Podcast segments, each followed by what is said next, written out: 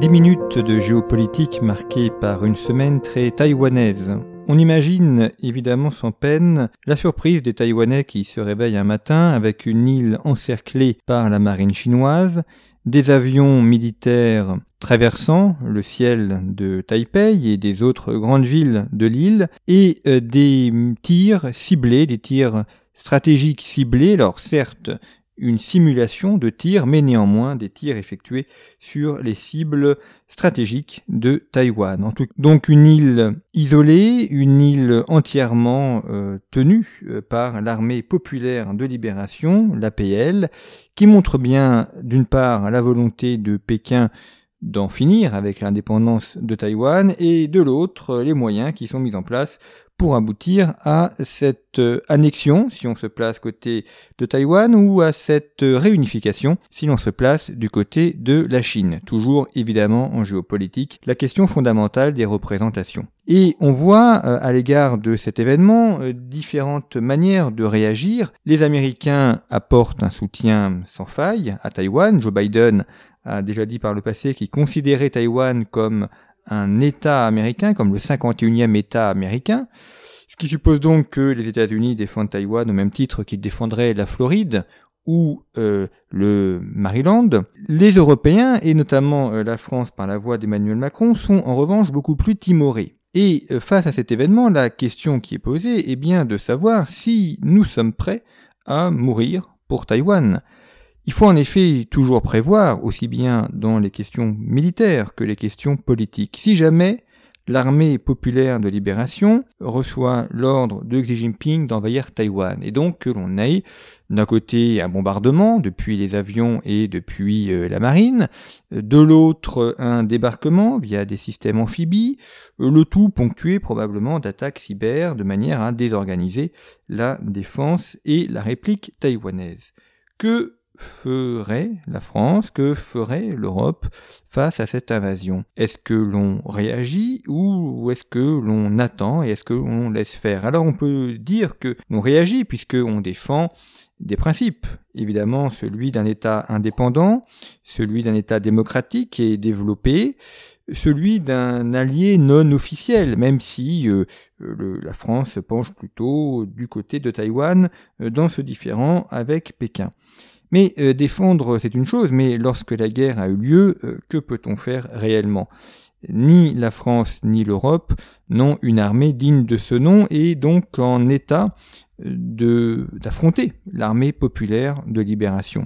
Donc si il y a une opération militaire, cela ne peut se faire que avec l'aval des États-Unis et sous le parapluie américain. Dans ces cas-là, l'armée française serait une adjonction, un point d'appui, un porte-avions de plus, quelques sous-marins de plus, pour venir aider Taïwan et pour venir combattre auprès des Américains. Cela, on l'a déjà vu dans le passé. Il y a eu des contingents français qui sont morts en Corée pour défendre la liberté de la Corée contre l'invasion venant de la Chine. Il y a eu des contingents qui sont morts en Indochine pour éviter euh, l'expansion du communisme en Indochine. Mais ça, c'était à une autre époque, c'était un, autre temps.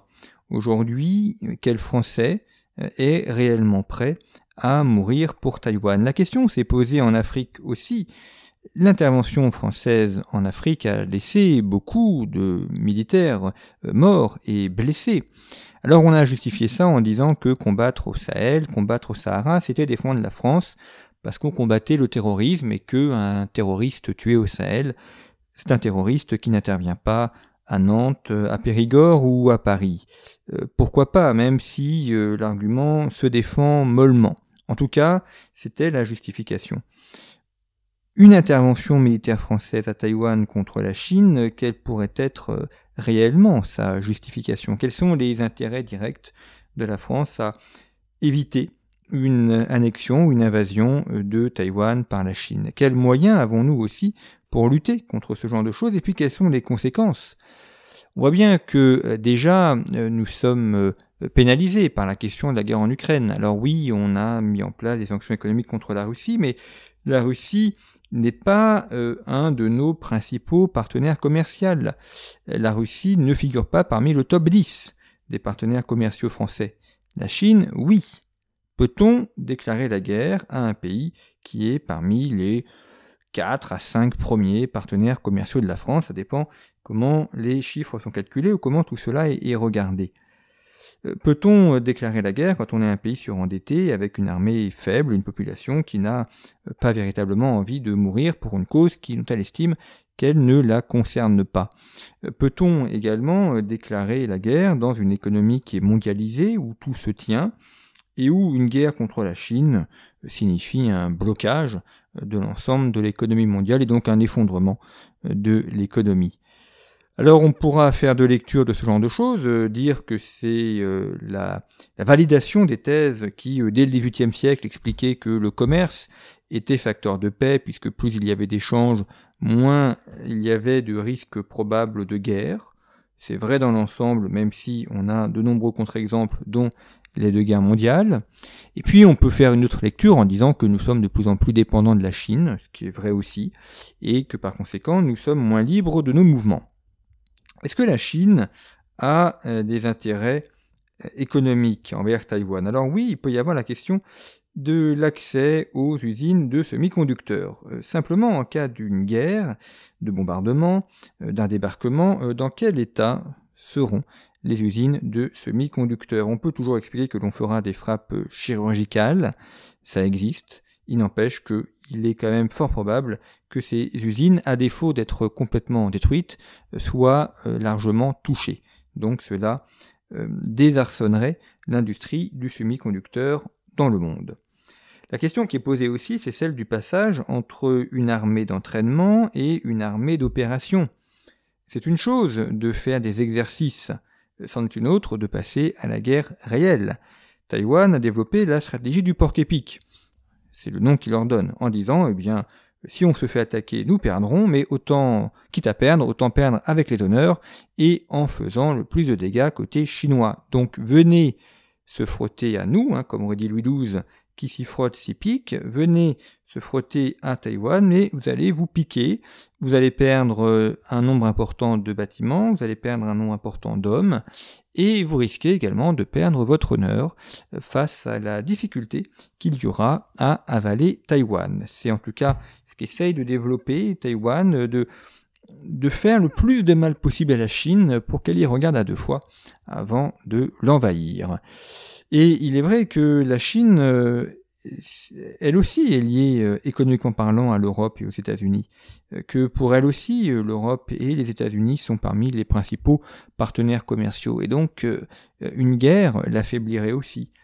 Alors Xi Jinping peut toujours faire valoir qu'il s'agit de rattacher à la Chine un territoire qui lui en est détaché, et c'est vrai que Taïwan, pour les Chinois, a un côté un petit peu Alsace-Moselle pour la France en 1910 ou 1914, donc ça se justifie mieux.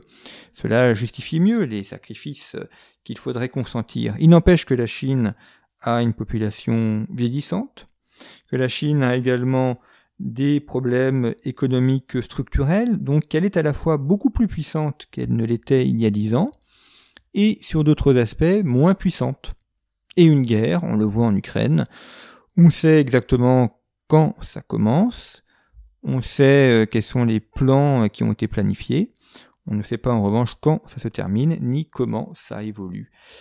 Et de la même manière que la guerre en Ukraine euh, marquera peut-être, on verra dans quelques mois, dans quelques années, marquera peut-être la fin du régime de Vladimir Poutine, eh bien, il ne faudrait pas que cette guerre en Ukraine, à Taïwan signe aussi la fin du régime peut-être pas chinois ni communiste, mais peut-être de Xi Jinping. Donc il y a beaucoup d'inconnus et beaucoup de défaites à prendre de cette guerre, ce qui fait que Xi Jinping y réfléchira peut-être un peu plus longtemps, même si euh, évidemment il peut penser que personne euh, ne réagissant par peur, par euh, peur de créer notamment des dégâts beaucoup trop importants, eh bien il a un champ libre devant lui. Mais cela posera évidemment la question de la place de la Chine dans le monde, de la confiance que l'on peut accorder à la Chine, et pour prendre Taïwan, la Chine risque de nuire gravement à son image, de créer des peurs et des méfiances qui ne seraient nullement exagérées. Et cela pose enfin cette question de Taïwan, euh, question proprement de place de l'Europe dans le monde et des sacrifices qu'elle est capable de consentir pour maintenir son rang. Faut-il effectivement intervenir partout? On en a désormais les moyens techniques, les moyens informationnels, on n'en a pas forcément les moyens humains. Il est vrai qu'il y a encore quelques siècles, on se moquait bien de savoir ce qui pouvait se passer entre la Chine et Taïwan. Aujourd'hui, la question est tout autre. Donc nous sommes à la fois complètement mondialisés, mais également nus. Et on se rend bien compte que finalement, euh, cette guerre, si elle doit avoir lieu, causerait beaucoup de problèmes aux Européens et aux Français. Des problèmes qu'il faut nommer et, qu'il faut tenter de résoudre pour euh, en diminuer l'intensité si ceci venait à surgir.